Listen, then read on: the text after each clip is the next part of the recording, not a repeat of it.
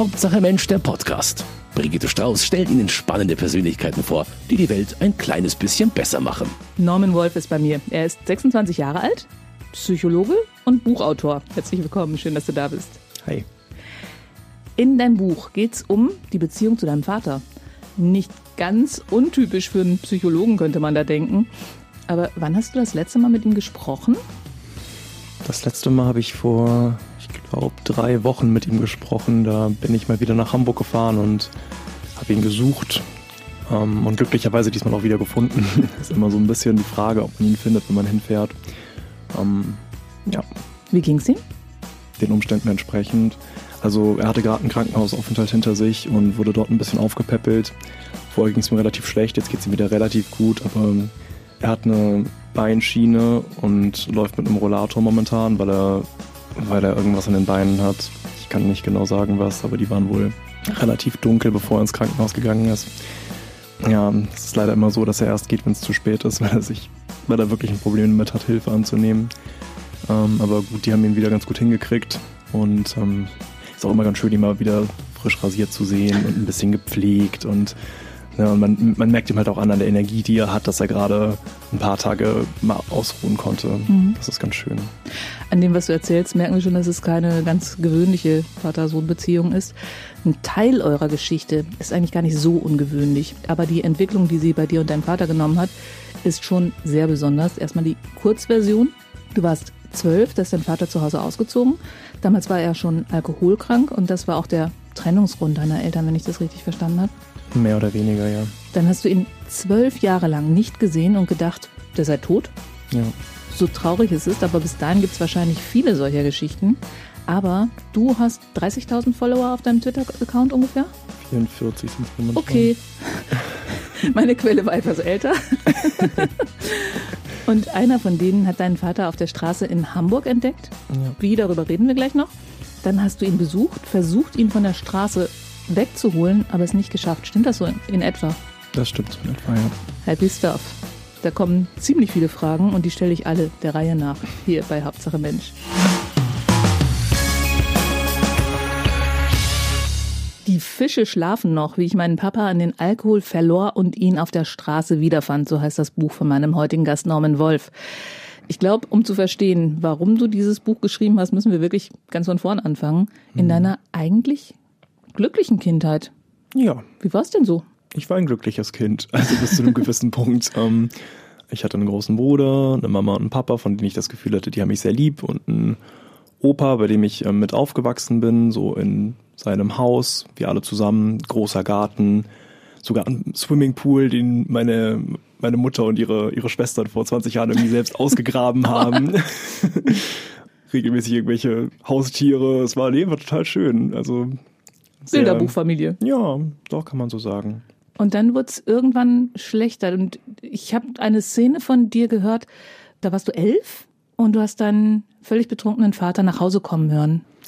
Ja, da bin ich nachts aufgewacht, weil es gerumpelt hat und ich hatte mein Kinderzimmer oben. Ich bin zur Treppe gegangen, habe nach unten gesehen und habe ihn unten auf den Treppenstufen liegen sehen und er hat nach Hilfe gerufen. Also bin ich nach unten zu ihm gerannt und, und habe versucht, ihn ihm aufzuhelfen, habe gemerkt, dass er betrunken ist. Ich wusste, dass er manchmal in die Kneipe geht, aber so schlimm war es halt noch nie.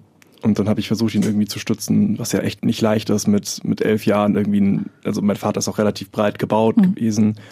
Inzwischen ist das, hat sich das so ein bisschen erledigt, aber damals bestimmt gute 80 Kilo gehabt und ähm, ihn versucht da irgendwie hochzuhieven und das, das war echt ein Kraftakt. Also auch, auch seelisch. Hast du es geschafft, ihn da hochzuhieven oder hat dir dann irgendjemand geholfen? Weil ich meine, es gab ja noch andere Erwachsene im Haus. Ja, ich war zuerst an dem Punkt, dass ich gesagt habe, ich hole die Mama, aber dann hat mein Vater gesagt, du weißt doch, dass es schon so viel Streit zwischen uns gibt und wenn du die jetzt holst, dann ist sie wieder sauer auf mich und ich habe gedacht, er hat ja recht. Das war also nicht das erste Mal, dass er betrunken war, aber das erste Mal, dass es so desaströs ausgesehen hat für dich. Was ja. weißt du noch, was du da alles gefühlt hast? Ich meine, du hast Psychologie studiert anschließend, du kannst es wahrscheinlich auch ganz gut einordnen jetzt, oder? Ich war vor allem verzweifelt. Also ich, ich habe mich da, wie du schon gesagt hast, in was reingezogen gefühlt. Ich mhm. also eine Zwickmühle, ne? Ja, und als ich ihn da hochgetragen habe und wusste, meine Mutter darf davon nichts wissen, dachte ich vor allem, ich, ich muss ganz, ganz leise sein, damit sie nicht aufwacht. Und dann dachte ich, es fühlt sich gerade an, als würde ich irgendwas Verbotenes machen, obwohl ich ja eigentlich nur meinem Vater helfen will, der hier nicht alleine hochkommt. Das war ein ganz, ganz komisches Gefühl. Das sagt mir aber auch, dass du, dass es vorher schon etliche Szenen gegeben hat, die, wo du, du wusstest, dass dein Vater betrunken ist. Also ich meine, du kennst den Zustand von betrunken als Elfjähriger schon. Ja. Und dann ist das Ganze weiter eskaliert?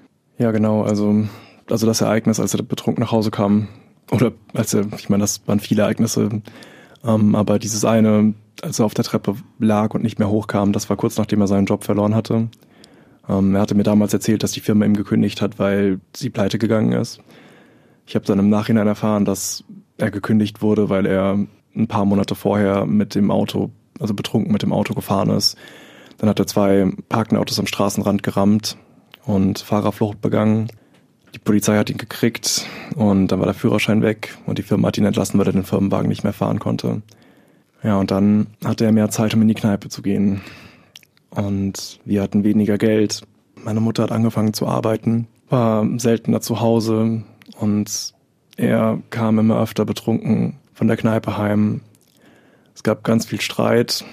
Ich habe meine Mutter so oft weinen hören. Das, also das ist immer so der Aspekt von der ganzen, von der ganzen Geschichte, den man sich erst im zweiten Schritt bewusst macht. Wie viel die Kinder auch mitbekommen, finde ich. Ja. Und auch schon in einem frühen Alter. Und das auch gar nicht einsortieren können, oder? Schwer. Und dann ist es, glaube ich, auch so eskaliert, dass es nochmal einen Unfall gegeben hat, der dann zur Trennung geführt hat? Genau, also meine Mutter hat, hat versucht, ihm irgendwie Ultimaten zu setzen, zu sagen, du, du musst damit aufhören, uns geht das Geld aus, ähm, ich ertrag das nicht mehr. Und ich verstehe sie daher auch. Also es ist ja total psychisch auch einfach anstrengend. Sie geht Halbzeit putzen, als mein Vater nichts mehr verdient hat. Mhm. Ähm, und sie hat sich ansonsten noch um, natürlich um uns gekümmert und, und dann regelmäßig diese Torturen am Abend mit meinem Vater. Und dann hat sie irgendwann gesagt, das, das muss aufhören, um uns versprechen, nicht mehr zu trinken. Und mein Vater hat es drei Tage ausgehalten und dann hat er wieder getrunken. Das Gespräch habe ich noch relativ genau im Kopf. Also die Sache war, dass ich mein Kinderzimmer direkt neben dem Schlafzimmer meiner Eltern hatte. Das war früher mal ein Raum. Die Wand war selbst gezogen und ziemlich dünn. Also wenn im Schlafzimmer geschrien wurde, musste ich nicht mal das Ohr an, die Wand halten, um es zu hören. Und ich erinnere mich noch an das Gespräch, als, als er nach diesen drei Tagen wieder betrunken nach Hause kam und meine Mutter einfach so, die war nicht mal wütend, die war einfach so enttäuscht und müde. Ja, und dann ein paar Wochen später vielleicht ist er betrunken aus der Kneipe gestolpert und vor ein Auto gelaufen. Es hat ihn erwischt. Ähm, er ist einmal über die Motorhaube gerollt und mit dem Kopf auf den Asphalt aufgeschlagen. Ich erinnere mich noch daran, dass meine Mutter, also die Kneipenbesitzerin hat zu Hause angerufen. Meine Mutter hat schon geschlafen, weil sie morgens halt irgendwie um fünf raus musste, um putzen zu gehen. Und ich bin ans Telefon gegangen und sie war ganz aufgeregt und hat gesagt, ja, ich brauche deine Mutter am Telefon. Und, und dann ist meine Mutter losgerannt, nach vorne in die Ecke zur Kneipe. Und dann habe ich nur noch die Sirenen gehört vom Krankenwagen und, und ich weiß, dass ich dass mein Opa mich im Arm gehalten hat und dass ich einfach nicht wusste, was passiert. Und am nächsten Morgen kam meine Mutter zurück mit meinem Vater dabei, der sich selbst aus dem Krankenhaus entlassen hat nach einem Tag, mit einem dicken Verband um den Kopf. Und ich war in dem Moment halt, ich habe mich gefreut, ihn zu sehen, weil ich mhm. dachte, es könnte ja, also genau, man ich wusste ja, dass es irgendwas passiert. Krankenhaus, Krankenwagen, als Kind ja. weißt du, da kann man auch nicht wieder rauskommen. Ja, also, also renne ich auf ihn zu und und umarme ihn und er fängt einfach an zu schreien, weil er solche Schmerzen hat, ja. weil ich ihn umarmt habe. Und ich habe mich so erschreckt. Aber man denkt doch jetzt, das wäre so eine super Chance, dass er trocken wird, oder? Also ich meine, du, bist im, du hast einen Unfall, du musst bis raus aus der Szene, du kannst nicht in die Kneipe gehen, aber das hat er nicht gemacht. Nee. Nein, und der Unfall war auch der Punkt, wo meine Mutter gesagt hat, sie kann nicht mehr. Also hm. sie hat es versucht und echt lange und jetzt fehlt ihr einfach die Kraft und sie kann nicht mehr. Dann hat sie noch gesund gepflegt für so eine Woche vielleicht, bis er wieder einigermaßen selbst klarkam. Und dann hat sie mit mir drüber geredet.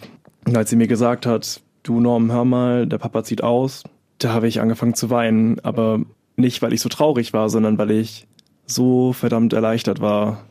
Und ich habe mich gleichzeitig so für das Gefühl geschämt. Also, welches Kind wünscht sich denn, dass die Eltern sich trennen? Das hat sich so falsch angefühlt, das zu fühlen. Aber ich wusste, das ist jetzt endlich, endlich vorbei. Dieses ganze Schreien und Weinen und Streiten ist endlich vorbei. Und mir ist so ein Stein vom Herzen gefallen. Und dann ist er ausgezogen? Genau. Ihr habt euch verabschiedet und du dachtest, es ist so wie bei wahrscheinlich fünf Leuten in deiner Klasse, dass ihr euch gegenseitig besucht. Ja. Und dann habe ich gute fünf Monate nichts von ihm gehört. Mein Geburtstag habe ich auch nichts von ihm gehört. Dann zwei Wochen später hat er angerufen und gesagt, dass er gerne mit mir irgendwie in die Stadt würde, damit er mir noch ein Geschenk kaufen kann nachträglich. Heute denke ich mir so, pff, das fällt ihm aber früh ein. Ne? Damals dachte ich, oh Gott, Papa hat angerufen, toll, toll, toll, toll, toll. Also ich wollte einfach um jeden Preis irgendwie überhaupt ihn sehen. So groß war meine Sehnsucht. Und dann sind wir, also wir haben uns dann am Bahnhof getroffen, ich bin in den Zug eingestiegen, wir sind in die Stadt gefahren. Ähm, er hat mir irgendwie ein Gameboy-Spiel oder so gekauft. Und ich dachte noch so, boah, das Papa, ich weiß ja, dass er kein Geld hat, dass er mir von seinem letzten Geld irgendwie ein Gameboy-Spiel kauft, der muss mich so lieb haben und bestimmt wird wieder alles gut. Und dann habe ich ihn zwölf Jahre lang nicht mehr gesehen. Wahnsinn. Woher hat er, er das Geld? Hatte er das tatsächlich oder war das sein letztes Geld oder? Ich weiß, weiß es nicht. Also, mehr, mit zwölf überreißt es auch nicht. Er hat keinen Unterhalt an meine Mutter gezahlt. Also ich glaube, er hat Arbeitslosengeld bezogen zu dem Zeitpunkt. Und das war's. Okay. Das leitet auch das nächste Thema ein. Also deine Mutter musste plötzlich für euch beide auch finanziell sorgen, weil kein Unterhalt vom Vater kam. Ja. Ähm, wie sind denn die nächsten, du hast gesagt, du hast ihn zwölf Jahre nicht gesehen, wie sind denn die nächsten zwölf Jahre abgelaufen oder die nächsten 14 Jahre? Wie, wie bist du dann aufgewachsen? Ich hatte das große Glück, bei meinem Opa zu wohnen. Also das hatte einmal den Vorteil, dass wir keine Miete zahlen mussten. Mhm. Okay, das und hilft nicht, schon mal. nicht Gefahr standen, irgendwie die Wohnung zu verlieren und auf der Straße zu sitzen. Ähm, und das hatte zum anderen den Vorteil, dass mein Opa so eine Art Ersatzvater für mich war, als mein Vater nicht mehr da war. Jetzt heute im Nachhinein glaube ich, dass mir das viel, viel gegeben hat und mir geholfen hat, da relativ psychisch relativ unbeschadet rauszukommen aus der ganzen Geschichte. Die Jahre haben sich trotzdem relativ schwierig gestaltet. Also meine Mutter, es fing halt so an, dass meine Mutter Vollzeit arbeiten gegangen ist. Das war für sie halt auch ein echten Knochenjob. Ich meine, morgens um vier irgendwie raus, um fünf anfangen zu putzen und nachmittags um vier wiederkommen. Acht Stunden am Tag putzen. Ich ja. bin nach zwei Stunden platt. Ja. Und das fünf Tage die Woche. Und dann irgendwie am Wochenende noch privat bei, also, also das muss man sich mal vorstellen, was das für, ein, für eine harte Arbeit ist. Und dann irgendwie nach Hause kommen und noch die Kinder versorgen. Mhm. Morgens schon das Essen fertig machen für nachmittags, damit ich das irgendwie nur noch in die Mikrowelle schieben muss, wenn ich nach Hause komme. Ähm, ich bin heute so beeindruckt von dem, was meine Mutter damals geleistet hat. Das habe ich jetzt auch schon, also als es mir zum ersten Mal so wirklich irgendwie klar geworden ist, wie hart das für sie damals war, habe ich sie auch angerufen und mich bei ihr bedankt, weil das es ist echt eine ganz schön krasse Leistung und ich bin ihr, ich bin ihr sehr, sehr dankbar dafür. Ich habe relativ schnell gemerkt, dass Papa nicht mehr da ist. Einmal natürlich, weil er mir einfach furchtbar gefehlt hat und zum anderen, weil, weil das einfach rechtlich einen großen Unterschied macht. Ich wollte mit, mit 14 ein Bankkonto öffnen und durfte gar nicht, weil ich die Unterschrift meines Vaters nicht hatte. Und Aha. er ist ja nicht verstorben oder so. Ich brauche die ja immer noch. Er ist ja einfach nur weg. Ja. Ähm, ich wollte mit. Wie erklärst du das in so einer Situation? Ja, das ist halt auch immer das, das Problem, dass man dann irgendwie einem Bankmitarbeiter erklären muss, dass der eigene Vater halt verschwunden ist. Und er keine nicht. Unterschrift leisten ja, was sagst kann. Du da? Ja, genau. Und dann sagt er, ja, aber das muss ich halt irgendwie auf einem Dokument sehen. Ich sag, ja, ich habe aber kein Dokument dafür, dass mein Papa nicht mehr da ist. Und das gleiche Thema war, als ich mit, mit 16 wollte ich ähm, das begleitete Fahren anfangen, also den Führerschein anfangen. Und auch das durfte ich nicht. Ähm, meine Mutter hat das dann so gelöst, dass sie das Sorgerecht eingeklagt hat. Das ging dann halt irgendwie an sie, nachdem er dreimal bei Gericht nicht aufgetaucht ist. Also das, wenn man das alleinige Sorgerecht hat, dann darf man auch alleine für solche Sachen unterschreiben. Genau. Mein Gott. Ja, also den Umweg Das sind halt echt Sachen, mit denen musst du dann ja, dann dich rumschlagen. damit noch rumschlagen, damit ich irgendwie den, den Führerschein machen darf. Wo war dein Vater für dich in deinem Kopf in dem Moment? Also er war weg, das war klar. Ich glaube, es gab dann auch irgendwie noch mal eine Wohnung, wo er gewohnt hatte. Die war dann aber, als ihr ihn gesucht habt, leer oder so. Das war genau. mit 16, gell? Das war ein bisschen früher. Also ich hatte nach dem letzten Treffen im Mai, als also kurz nach meinem Geburtstag, als wir uns da getroffen hatten, hatte ich immer wieder meine Mutter gefragt, wo er denn ist und warum er sich denn nicht meldet. Und sie hat immer wieder gesagt, ja, ich weiß es auch nicht. Also ich rufe ihn an, er geht nicht ran. Ich kann es dir wirklich nicht sagen. Und irgendwann hat sie halt gesagt, okay, er bezahlt mir jetzt irgendwie seit einem Jahr keinen Unterhalt und also ich weiß echt nicht, wie ich hier klarkommen soll mit, mit euch zweien und, und ich, ich weiß nicht, wo ich das ganze Geld herschaffen soll. Ich ähm, klag das halt jetzt ein. Und dann hat mein Vater halt Gerichtsvorladungen bekommen, irgendwie etliche und ist nicht aufgetaucht. Und irgendwann stand die Staatsanwaltschaft vor seiner Tür, um zu schauen, was da los ist und er war längst nicht mehr da. Die Wohnung war irgendwie vermüllt und der Vermieter war sehr, sehr sauer, weil er seit Monaten keine Miete von meinem Vater gesehen hatte und hat gemeint, er wäre einfach ausgebüxt irgendwann und hätte alles im, im Saustall zurückgelassen. Und dann wusste ich halt auch nicht, wo er ist. Da habe ich noch vereinzelt Anrufe von ihm bekommen. zu meinen Geburtstagen, zum 13., zum 14. und zum 16. war das, zum 16. der letzte. Da war er furchtbar betrunken, als er mich angerufen hat. Und ich habe ihn gefragt, wo er ist und wie es ihm geht. Und er hat gesagt, nee, ist ja dein großer Tag, lass uns doch nicht über mich reden. Und ich habe mir einfach so Sorgen gemacht und ich wusste überhaupt nicht, wie ich damit umgehen soll. Ja, und als er dann zum 17. nicht mehr angerufen hat, dachte ich, wenn er schon am 16. so, so fertig war und jetzt nicht mehr anruft, dann ist vielleicht irgendwas nicht in Ordnung. Und dann habe ich ja gar keine Anrufe mehr gekriegt. Also du wusstest, dass er nach dieser Wohnung wahrscheinlich irgendwo auf der Straße gelandet ist und da kann halt alles Mögliche passieren. Genau, vor allem mit der schweren Kopfverletzung, mit der er da raus ist. Habt ihr denn in der Zeit über ihn gesprochen? Also ähm, er hat sich einmal im Jahr gemeldet, bei deinem Bruder vermutlich auch, oder nicht? Nein, Die nur bei hatten- mir. Mhm. Mein Bruder hat aber auch ein anderes Verhältnis zu ihm. Okay. Also das waren dann immer die Themen, Papa hat nicht gezahlt, Papa ähm, ist nicht auffindbar oder habt ihr überhaupt darüber geredet? Die einzigen Male, die wir darüber geredet haben, war es wirklich, wenn es sein musste. Das waren, ja, ich brauche irgendwie eine Unterschrift von ihm und es geht nicht. Mhm. Mama, mach irgendwas, damit es wieder klappt. Und das war vor allem später so, ich brauche für das BAföG-Formular nochmal sein Geburtsdatum, kannst du mir das nochmal geben? Okay. ähm, also solche Sachen, aber wir haben es wirklich vermieden, also weil ich auch wusste, dass es einfach ein sehr, sehr schwieriges Thema für meine Mutter ist und dass sie immer wieder in Tränen ausbricht und immer wieder daran erinnert wird, was passiert ist. Ja. Und sie hat das so versucht irgendwie wegzustecken und ich wollte das nicht immer und immer wieder hochholen. Aber kommen wir mal erst zu deinem weiteren Weg. Du hast die Schule beendet, also du hast trotz aller schwierigen Um- Umstände ähm, Abi gemacht, du hast studiert. Ähm, Und ich ahne zwar warum, aber lass mich auch gerne überraschen, warum Psychologie? Also, ich weiß nicht, ich habe mir in der Oberstufe ein bisschen schwer getan, mich zu entscheiden, was ich machen möchte. Und hatte immer wieder so Ideen im Kopf, die, die ich nach zwei Wochen nicht mehr gut fand. Und auf Psychologie bin ich irgendwann gekommen und die Idee ging nicht mehr weg. Und dann dachte ich, vielleicht ist das was für mich. Also ich, ich möchte gerne später irgendwas Sinnvolles machen, Menschen irgendwie helfen können, Menschen, denen es schlecht geht, vielleicht auch Kindern, denen es schlecht geht. Und dann, dann dachte ich, ich steig da mal ein. Und ich habe auch relativ schnell gemerkt, dass es was für mich ist. Aber wahrscheinlich auch aufgrund deiner eigenen Geschichte, oder? Ich meine, gerade diese Herangehensweise, ich möchte auch Kindern helfen, also da, Ja, also ich habe jetzt da nicht höre gedacht, ich als Mama ähm, den Zwölfjährigen, der gerne ein paar Sachen einsortiert haben möchte. Ja, also es war jetzt nicht so, dass ich irgendwie aktiv gedacht habe, Nee, oh, nee. wenn das passiert ist, mache ich das, aber es hat bestimmt irgendwie subtil damit zu tun gehabt, klar. Mhm. Ähm, und jetzt musst du mir bei der Reihenfolge der Ereignisse ein bisschen helfen. Also du hast fertig studiert, den Bachelor, Genau. Hast einen Twitter-Account gehabt, der heißt Dein Therapeut. Da machst du, da therapierst du nicht. Ah, Damit wir es noch mal ganz kurz deutlich sagen, Ja. weil du da ja auch ein bisschen äh, Gegenwind bekommen hast. Was genau machst du da? Ähm, ich schreibe da über psychologische Themen, das heißt, ich schreibe darüber, wie oft psychische Erkrankungen vorkommen.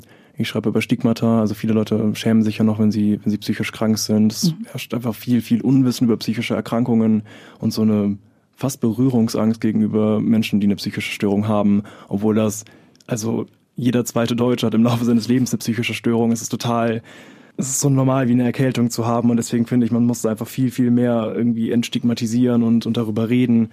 Und das mache ich da. Und das ist deine Mission nicht. und du therapierst nicht. Nee, um Du Gottes heißt, Willen. da, dein Therapeut heißt dein Account, aber du therapierst nicht. Um Ja. das mal ganz kurz zu sagen. Genau. Ähm, aber nach dem Bachelor bist du dann äh, als Au pair in die USA. Ja, ich habe noch ein bisschen Master gemacht. Also ich habe den Master noch angefangen und dann habe ich irgendwann gedacht, also es wurde irgendwann so viel Theorie und ich hatte gerade eine Mhm. Bachelorarbeit geschrieben, dann musste ich schon mit der Masterarbeit anfangen und Mhm. genau, ich habe mir einen persönlichen Timeout genommen und dachte, ich will jetzt was ganz anderes, ganz woanders und ganz viel praktisch. Und dann bin ich als Au pair in die USA gegangen. Aber davor hast du noch eine What- WhatsApp bekommen Ja. von irgendjemandem, den du nicht kanntest, der sagte, der hat deinen Vater gesehen. Wieso wusste der, dass der dein Vater war und wieso hatte der deine Handynummer? Also als ich diese Nachricht bekommen habe, war ich auch erstmal richtig sauer, weil ich dachte, da kennt irgendjemand meine Geschichte und will mich einfach kräftig verarschen. Also das hast du nicht irgendwie erzählt in, in deinem Account, dass da irgendwas war. Nein, um Gottes Willen, ich würde auch meine Handynummer nicht, nicht online teilen. Nein, ich meine, dass, dass äh, dein Vater vermisst ist oder dass du den, dass du nicht weißt, wo der ist oder das hast du da nicht hatte ich geschrieben. noch nie drüber geredet. Ja. Also genau, wie kam's? Also ich habe erstmal gar nicht geglaubt, dass diese Person die Wahrheit sagt. Ich dachte, wie gesagt, er will mich einfach veräppeln. Und wurde auch richtig sauer. Und dann hat er dieses Bild geschickt ähm, von meinem Vater in der, in der Bankfiliale, wie er auf dieser Bank sitzt. Dicke Jacke, ähm, grauer Bart und also, ich habe ihn sofort erkannt, aber er sah im Gesicht auch sehr, sehr, also sehr, sehr gealtert aus, ein bisschen verlebt. Und das hat in meinem Kopf überhaupt keinen Sinn gemacht, weil es kann ja kein Bild mehr von ihm geben, wenn er seit, und so dachte ich halt, seit Jahren irgendwie tot ist. Das kann doch nicht sein. Also bis, bis es sich in meinem Kopf zusammengesetzt hat, das hat ein bisschen gebraucht. Ja, und dann hat die Person angefangen zu erzählen, dass mein Vater ihn eben auf der Straße angesprochen hätte und ähm, gesagt hätte, er sucht nach seinen Söhnen. Die heißen Norman und Steven und sind 1990, 1993 geboren. Und vielleicht kann man da ja irgendwas machen mit dem Handy oder so. Mal im Internet gucken, ob man die findet. Keine Ahnung, wo nach all den Jahren die Idee herkam. Aber er wollte uns halt finden. Und dann hat die Person gesagt, ja, ich guck mal, was ich so auf Facebook finde. Und dann hat er meinen Facebook-Account gefunden. Und ich habe, wie gesagt, zu dem Zeitpunkt ja gerade die Masterarbeit angefangen und habe nach Probanden gesucht. Und hatte einen Aushang geteilt mit meiner Studie und drunter standen halt auch ne, auf diesen kleinen Zettelchen irgendwie meine Handynummer drauf. Ah, okay. Und dann hat er die genommen, hat mir auf WhatsApp geschrieben und ich habe dieses Bild gekriegt. Okay, das war jetzt also verifiziert. Du hast ihn erkannt. Äh, warst aber auf dem Sprung in die USA oder warst du schon dort? Ich war auf dem Sprung. Ich bin dann erstmal, also ich war da, zu dem Zeitpunkt war ich im Umzugswagen, da war ich auch auf dem Sprung. Okay. ähm, und ich bin dann erstmal irgendwie nach Hause gefahren zu meinem Bruder, um mit ihm darüber zu reden, der diese Nachricht auch bekommen hatte, also auf Facebook. Und wir haben erstmal überlegt, nicht, was machen wir jetzt allgemein, sondern wie sagen wir es der Mama, Okay. weil die hat damit bestimmt am meisten zu kämpfen und wir müssen ihr das irgendwie erzählen. Ja, und als wir es ihr dann erzählt haben, ist sie regelrecht in Tränen ausgebrochen und hat die ganze Zeit nur gesagt, warum, warum? Es war doch alles gut. Warum fängt das jetzt wieder an? Und ich verstehe es. War es tatsächlich so, nachdem er gegangen war, dass zumindest einigermaßen emotionale Ruhe eingekehrt war? Das auf jeden Fall. Und dann wühlt das alles wieder auf. Du hattest dich gerade irgendwie sortiert, wolltest was anderes machen. Das ist ja auch immer ziemlich aufwühlend. Und dann musstest du eine Entscheidung treffen oder ich, ihr musstet ja irgendwie mit der Situation umgehen. Also der hat ja dann auch auf eine Antwort gewartet, obwohl man ihn ja eigentlich gar nicht erreichen kann. Also völlig konfus. Genau. Ich habe mit meinem Bruder darüber gesprochen und wir haben dann beschlossen, ihm zu schreiben, dass wir gerne mit Papa reden würden und ähm, am besten am Telefon. Das ist vielleicht nach all den Jahren am einfachsten. Da war auch viel Zurückhaltung bei meinem Bruder. Also da war auch viel Wut noch von damals und ich habe gemerkt, äh, also jetzt mit ihm irgendwie nach Hamburg fahren ist einfach nicht drin und alleine mache ich das bestimmt nicht. Also ich wollte, ich wollte ihm halt jetzt auch nicht sagen, ja, mach das doch irgendwie auf deine Telefonrechnung. Wir haben gesagt, würdest du ihm irgendwie ein Prepaid-Handy kaufen, wir beweisen dir das und, und dann können wir in Ruhe mit ihm telefonieren. Und er hat gesagt, ja, ja, macht er. Und dann kam halt nichts von ihm. Und dann habe ich immer wieder nachgehakt und gesagt, hey, ist übrigens sehr, sehr wichtig für uns. Wäre echt toll, wenn du das machen könntest. Ähm, Und er hat immer wieder gesagt, ja, ja, ja. Und irgendwann hat er mich blockiert, als ich zu oft nachgehakt habe. Der Mensch, der die, Ja, also der hatte dann auch, wollte sich da auch nicht weiter Der involvieren hatte irgendwann genug. lassen. Hm. Ich glaube, es, ich glaube, der hat sich einfach übernommen. Ja, ja, genau. Das ist ja auch für, für jemanden, der da völlig unbedarft reinstolpert, tut mal einem, der auf der Straße lebt, einen Gefallen Ja. und ist dann plötzlich mittendrin in der Familiengeschichte. Ja, klar, ich verstehe das. Also ich bin auch gar nicht sauer. Aber das Problem war halt dann, ähm, ich hatte keinen Kontakt mehr zu dem. Ich wusste, dass mein Papa irgendwo in Hamburg ist. Keine Ahnung wo. Polizei habe ich kontaktiert, wir haben mit denen telefoniert, die kannten ihn auch. Okay. Also er war polizeibekannt in Hamburg, aber wo der sich aufhält, konnte mir auch keiner sagen. Und dann bin ich in die USA geflogen, weil ich mein Leben nicht auf Pause drücken wollte, um jetzt nach meinem Vater zu suchen. Weil das habe ich halt auch viel zu lange gemacht, als ich, als ich 12, 13 war. Da hat sich alles nur um meinen Vater gedreht und das sehr, sehr lange. Und ich habe irgendwie gar nicht richtig anfangen können, so mein eigenes Leben zu führen, als ich, als ich in dem Alter war. Und ich wollte nicht schon wieder, dass, dass so viel Zeit und so viele Pläne für ihn draufgehen. Und deswegen habe ich gesagt, ich gehe jetzt trotzdem in die USA. Auf jeden Fall. Und das war auch eine sehr, Schönes sehr gute Bild, das, Entscheidung. das Leben auf Pause gedrückt. Das finde ich ein total klasse Bild. Dass du eigentlich immer darauf wartest, dass irgendwas mit ihm passiert und da Ja. du kümmerst dich nicht um dich. Alles wartet darauf, dass er irgendwas bewegt. Das war so lange so. Und dann warst du in den USA und es wurde Weihnachten. Genau. Hurra. Es wurde auch echt schnell Weihnachten, weil ich kam dahin und, und es war irgendwie eine neue, neues Land, eine neue Sprache, neue, neue Familie, neues Arbeitsumfeld, neue Freunde, alles neu. Und ich war erstmal super überfordert. Die drei Kinder waren total anstrengend. Also ich meine, alle total süß, aber auch so anstrengend. Kinder halt. Kinder halt, ja. Und die ersten Monate war ich einfach so gut beschäftigt, dass ich überhaupt keinen Gedanken irgendwie an, an Deutschland verschwenden konnte. Und Weihnachten hat das dann halt ein bisschen zurückgebracht. Ich meine, Familienfest. Ich habe viele, viele schöne Erinnerungen an Weihnachten mit Papa. Ich weiß noch einmal, da, da war ich irgendwie sechs, sieben Jahre alt, hat er mir so eine so eine Kinderwerkbank geschenkt und ich war irgendwie der glücklichste Junge der Welt. Das, die wollte ich schon so lange haben und, und dann konnte ich immer so ein bisschen, also weil er ja auch ganz viel Werkzeug hatte als mhm. Dachdecker. Der hatte so eine, auch so eine eigene Werkstatt. Das ist dann toll, wenn man als Kind auch eine eigene Werkstatt ja, hat und genau. das Gleiche machen kann wie Papa. Ja, ja genau. Ja, genau so war das. Ich bin so glücklich darüber. Ja, dann, dann saß ich halt nach am 25. am Morgen, nachdem die Kinder ihre Geschenke ausgepackt hatten, bin ich halt noch mal in mein Zimmer, mit meinem Kaffee, ein bisschen am Fenster geguckt und dachte, pff, liegt ganz schön viel Schnee. In Deutschland ist bestimmt auch ganz schön kalt. Was macht Papa wohl? Ob der gerade immer noch nach uns sucht. Ob er irgendwie gerade an uns denkt, ob er irgendwo sitzt und friert. Und dann dachte ich, ich will, ich will jetzt nicht schon wieder damit anfangen, diesen Gedanken so lange mit mir rumzutragen und mich zu fragen, wo er ist. Weil auch das habe ich schon so lange gemacht und nee, jetzt wieder irgendwie Jahre in Unwissenheit zu verbringen und nicht zu wissen, was Sache ist, ich habe echt, ich, ich möchte das nicht mehr. Und zu dem Zeitpunkt hatte ich eben schon eine so eine kleine Twitter-Community mit Menschen, die ich irgendwie sehr wertgeschätzt habe, die, die sehr liebevoll waren, bei denen ich irgendwie meine Gedanken einfach so rauslassen konnte und niemand hat mich dafür verurteilt. Und ich dachte, vielleicht kann ich ja. Vielleicht gibt's ja hier jemanden in Hamburg. Ja, also es gibt ja immer wieder Leute, die irgendwie auf Twitter nach Wohnungen suchen oder nach Jobs und ich dachte, vielleicht, vielleicht kann ich ja auf Twitter nach meinem Papa suchen. Erstmal ein total wilder Gedanke, ja. aber ich war dann auch irgendwo so verzweifelt, dass ich dachte, ich habe meinem Bruder dann kurz geschrieben und gesagt, ey, ich was hältst du von der Idee? Und er war so, also versuch's halt, ne? Hat, du hast ja nichts zu verlieren. Was am Ende auch nicht ganz stimmt, weil ich habe mich natürlich super verletzlich gemacht damit. Genau, also du hast ja damit öffentlich gemacht, dass dein Vater alkoholkrank ist und auf der Straße liebt. Ja. Das weiß dann jeder über dich. Ja, was erstmal ja. Hast du es vorher nicht. so abgewogen oder? Nee, habe ich nicht tatsächlich. Aber man sollte ja, wenn man da so nüchtern rangeht und das mal objektiv betrachtet, ist das ja überhaupt nichts Schlimmes. Weil das ist mhm. ja auch gar nichts, was irgendwie meine Schuld ist. Mhm. Das ist halt, das sind Familienumstände, die irgendwie jeder haben kann. Macht trotzdem keinen Spaß. Macht trotzdem keinen Spaß. Und dass dann Leute auch hergehen und das irgendwie als Angriffsfläche nutzen, ja. um, um dir weh zu tun, ist natürlich, wenn damit habe ich auch irgendwo, nicht gerechnet. Wenn du dich irgendwo bewirbst und jemand googelt deinen Namen, sieht das. Ja, klar. Genau. Aber es ging weiter. Ja, ich habe ähm, ich hab dann einfach mal einen Tweet aufgesetzt. Ne? Ich habe gesagt, ich suche meinen Papa, der ist irgendwo in Hamburg, das weiß ich. Ihm geht's wahrscheinlich nicht so gut, weil er eben schon seit sehr langer Zeit auf der Straße lebt. Und hier ist ein Foto, das ist ungefähr ein Jahr alt. Das habe ich letztes Jahr gekriegt. Ich habe dann dieses Foto angehängt, was ich da von dieser Person aus Hamburg bekommen hatte. Und habe diesen Tweet geteilt. Wie ich es jeden Tag irgendwie zehnmal mache. Einfach Tweets teilen. Aber bei dem war es halt was Besonderes.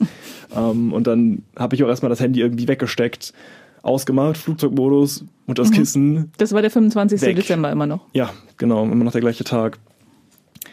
Und eine halbe Stunde irgendwie versucht, mich abzulenken. Ein bisschen mit den Mädels ein neues Computerspiel gespielt und meiner Gastmama beim Kochen geholfen für abends.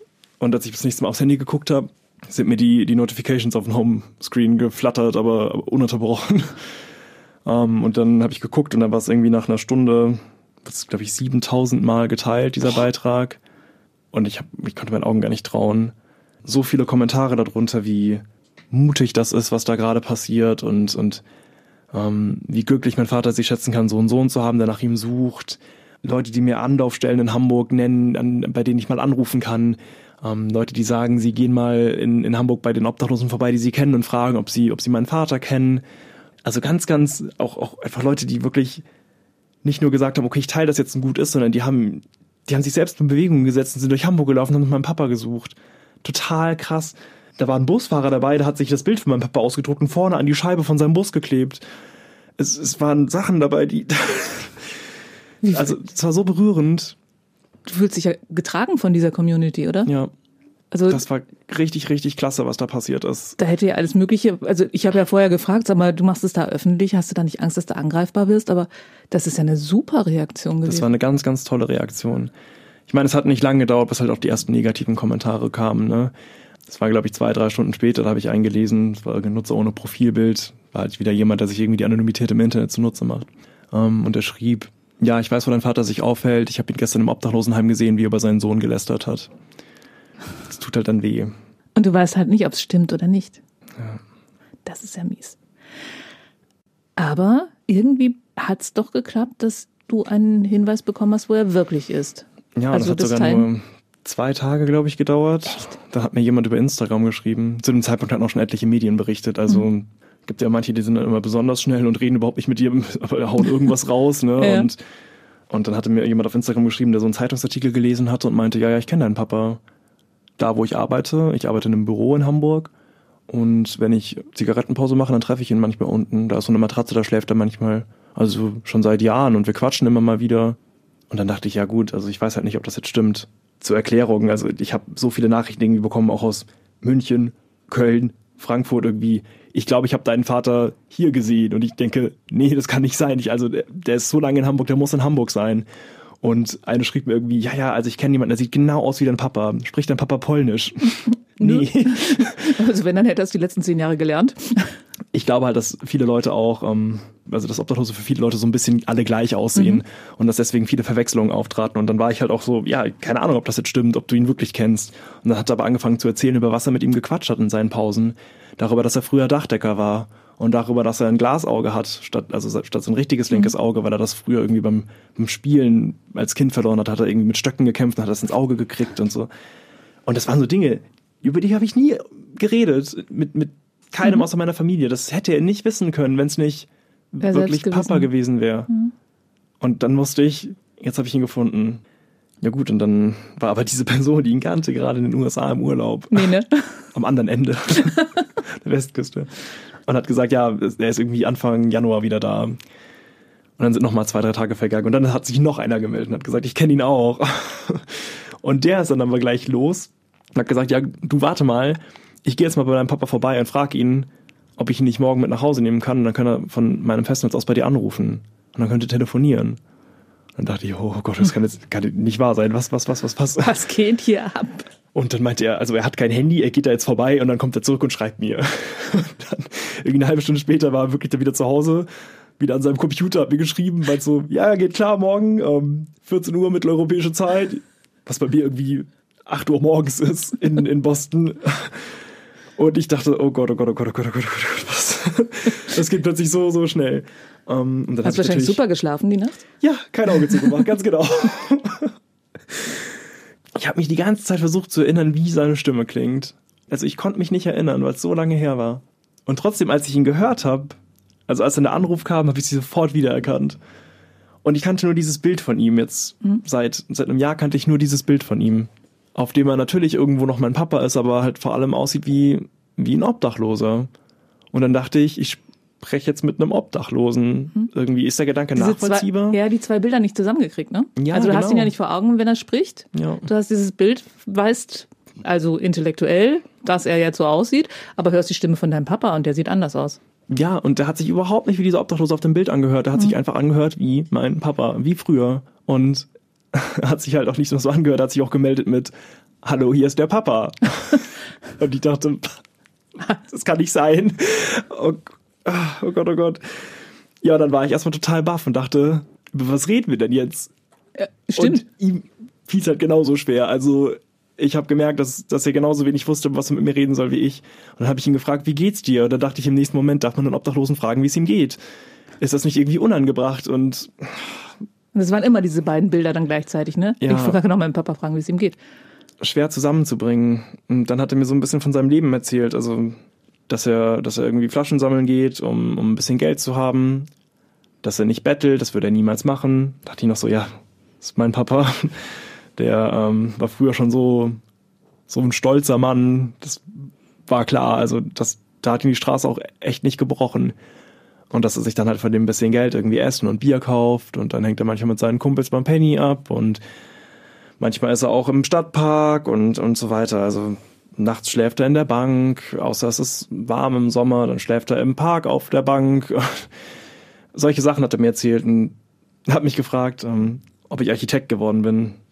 Das hat den Hintergrund, dass er früher ja Dachdecker war und immer gesagt hat, nee, nee, du wirst nicht Dachdecker, wenn du groß bist, du bist ja viel zu schlau dafür.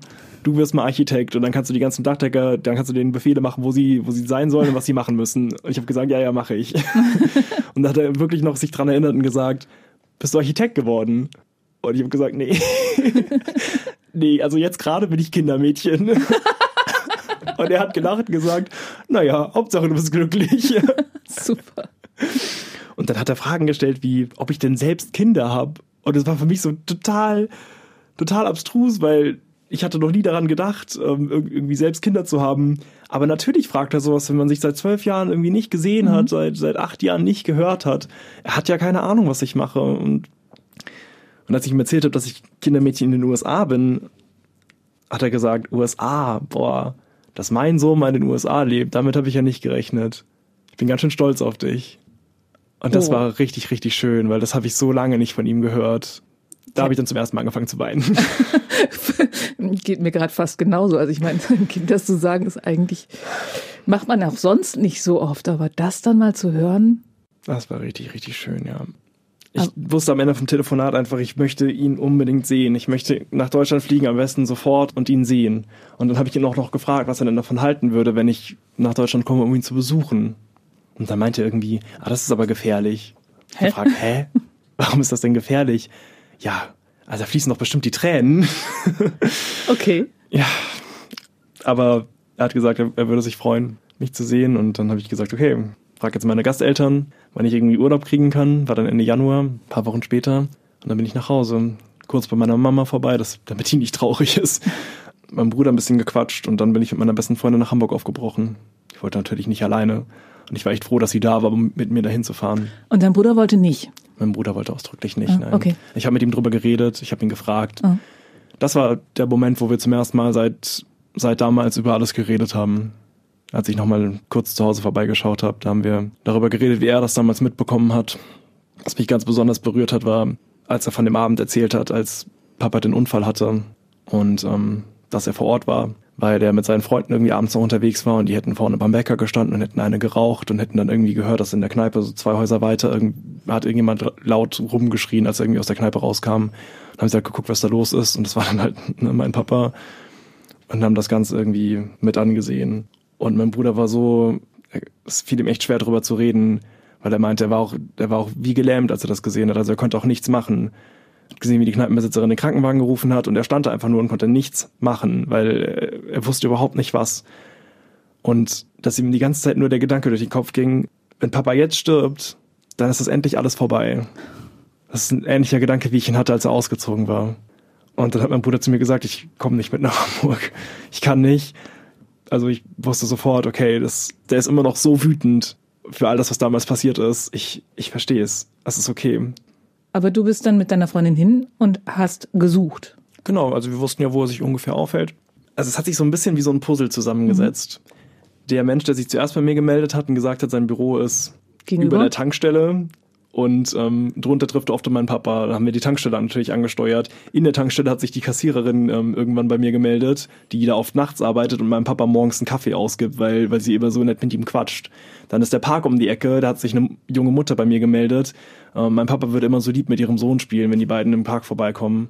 Und das Café am Park, die geben ihm öfter mal was zu essen, wenn er vorbeikommt. Auch da hat sich jemand gemeldet. Es hat sich wie so ein Puzzle, mhm. diese ganze Umgebung zusammengesetzt. Klar, mein Papa ist da irgendwie das ist seit zehn Jahren sein Lebensraum. Der kennt da die Menschen und die kennen ihn und die haben sich nach und nach irgendwie bei mir gemeldet.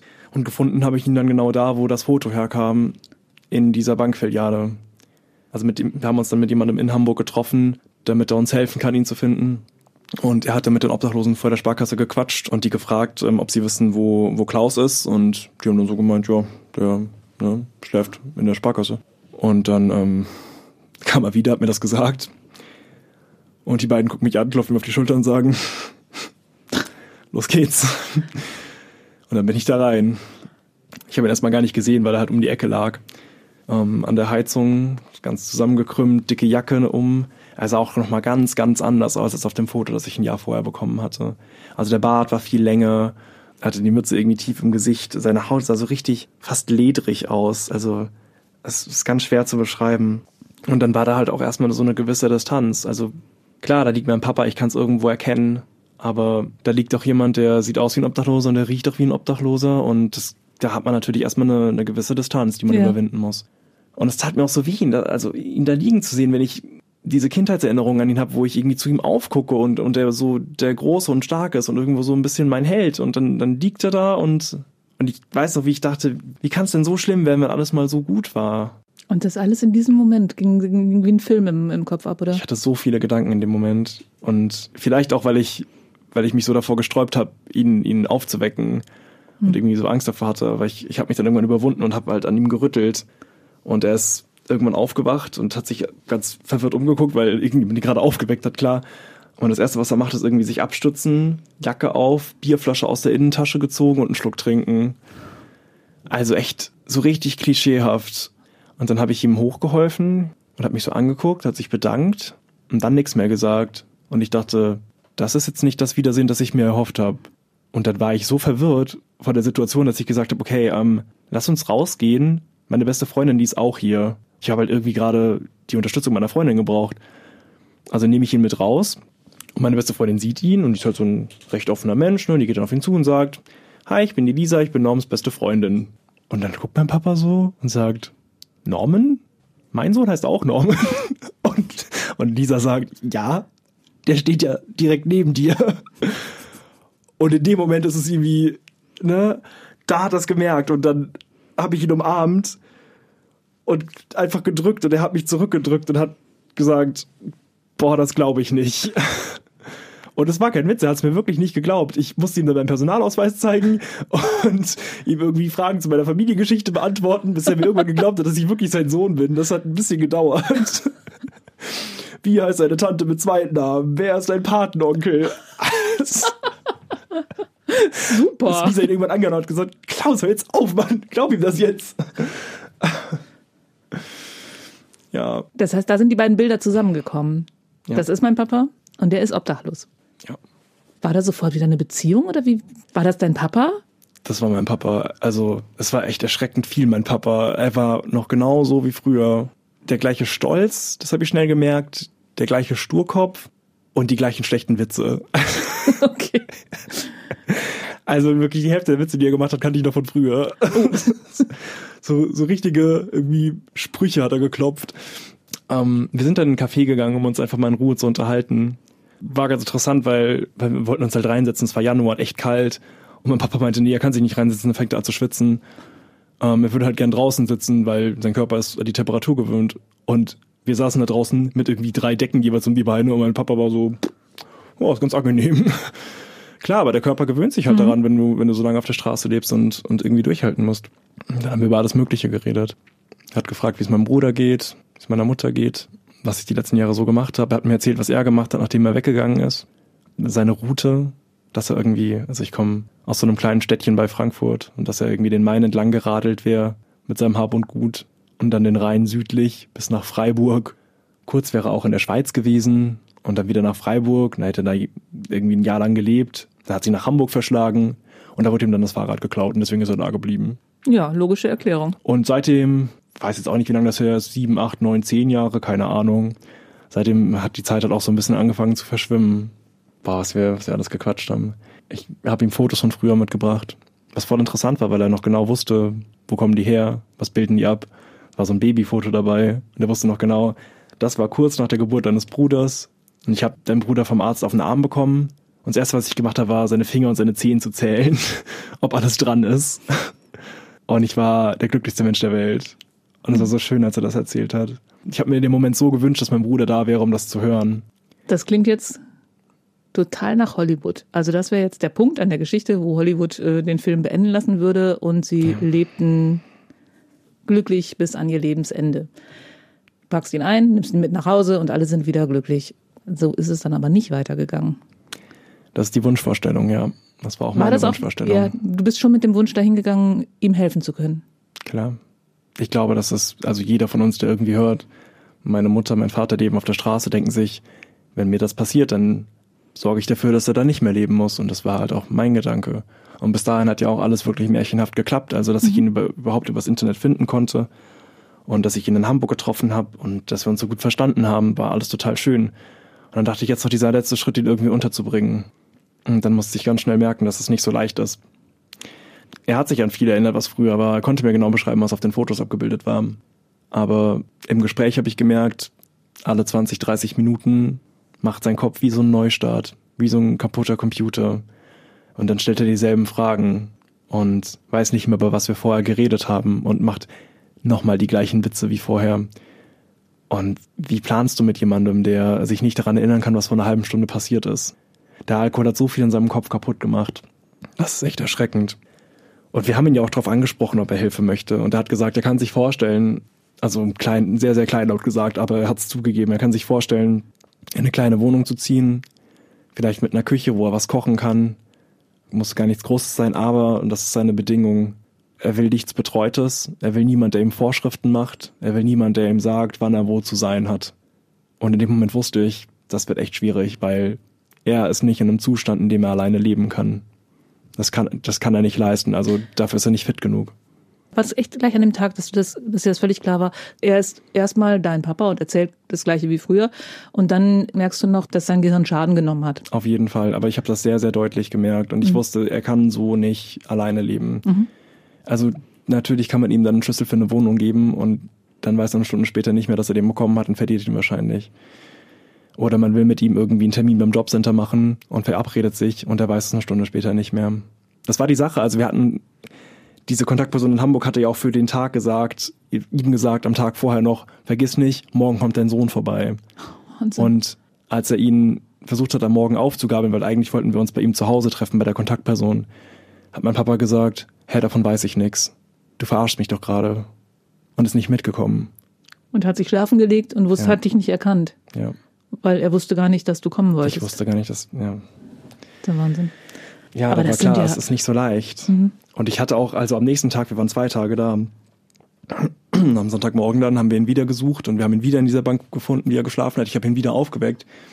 Und ich weiß noch, wie diese Kontaktperson vorher gesagt hat, Norm, es kann sein, wenn du jetzt da reingehst und ihn aufwächst, dass er nicht mehr weiß, dass du ihn gestern gesehen hast und dass er dich wieder nicht erkennt.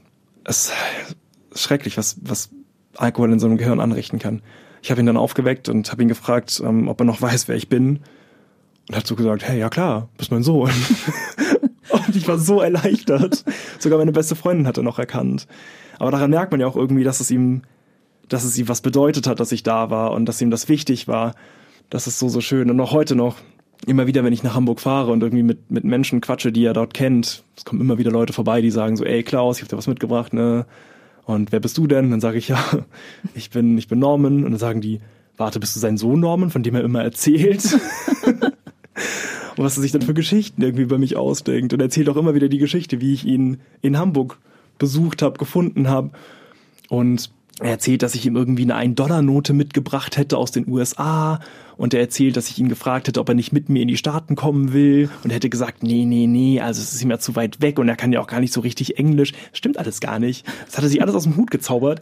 Aber allein, dass er so Geschichten erfindet mhm. und irgendwie drüber redet und, und so und so stolz erfüllt davon redet, dass ich ihn besucht habe, das hat mich so glücklich gemacht. Mhm. Das macht es auch immer noch. Das heißt, du bist wieder Teil seines Lebens. Ja, auch wenn es nicht, das ist nicht die Wunschvorstellung, wie es jetzt ist. Mhm.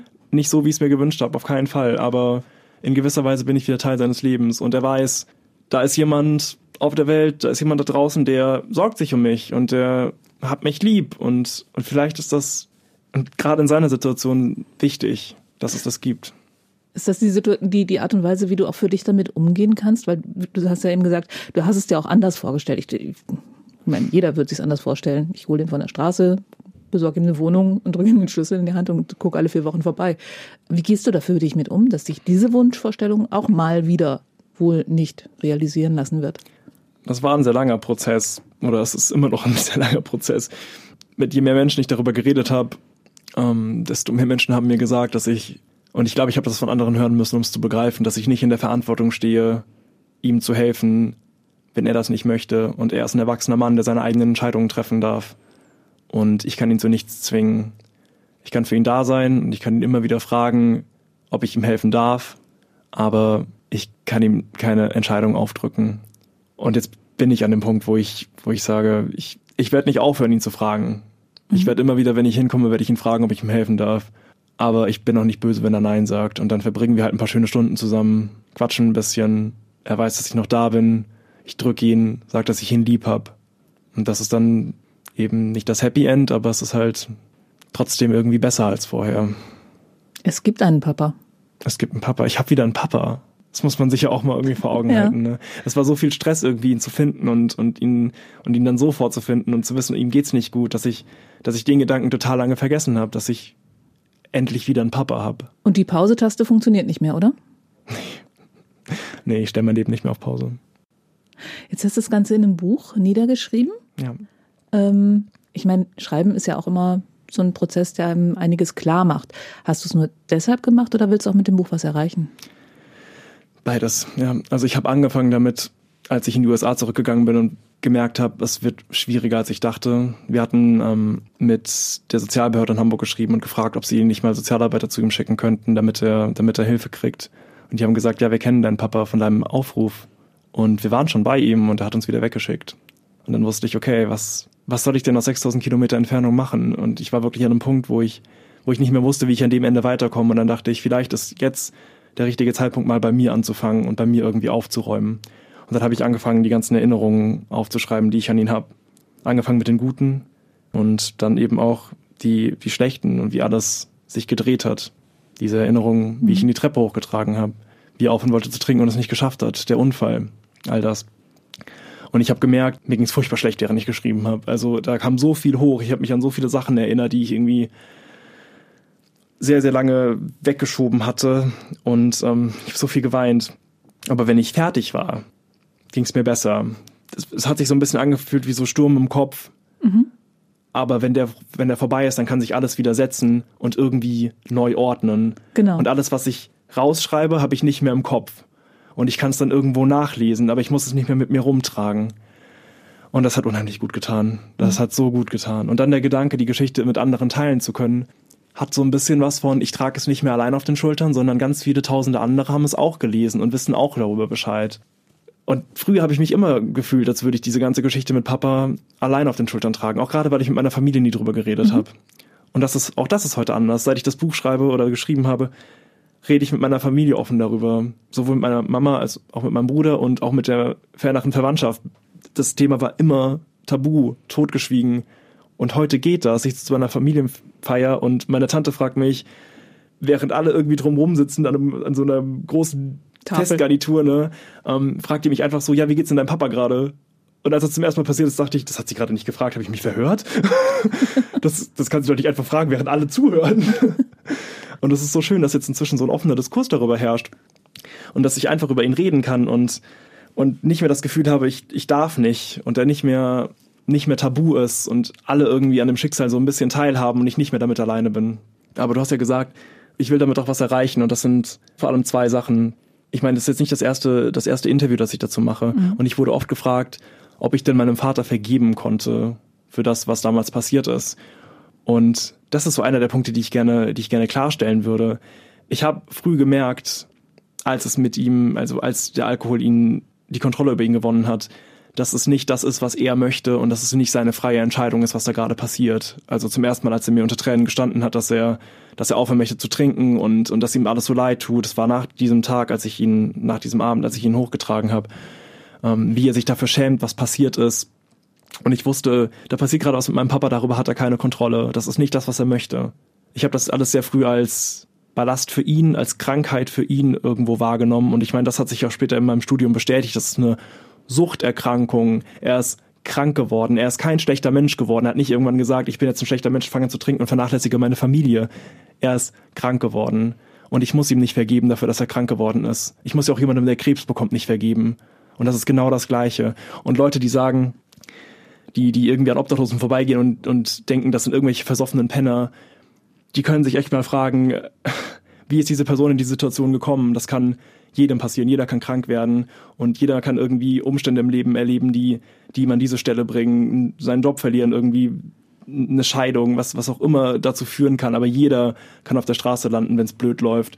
Und ich würde mir einfach wünschen, dass Menschen nicht mehr so über Obdachlose denken, sondern denken, dass es ein Mensch, der eine Familie hat vielleicht, der eine Geschichte hat auf jeden Fall und der aus irgendeinem Grund da sitzt, irgendwas ist da passiert. Aber er ist nicht schuld daran, dass er da sitzt und er ist kein schlechter Mensch, weil er da sitzt. Das würde ich mir wünschen, mhm. dass das ankommt. Wie hat sich dein Leben verändert, seitdem du deinen Vater wieder getroffen hast? Naja, also mein Leben ist natürlich mehr als mein Vater.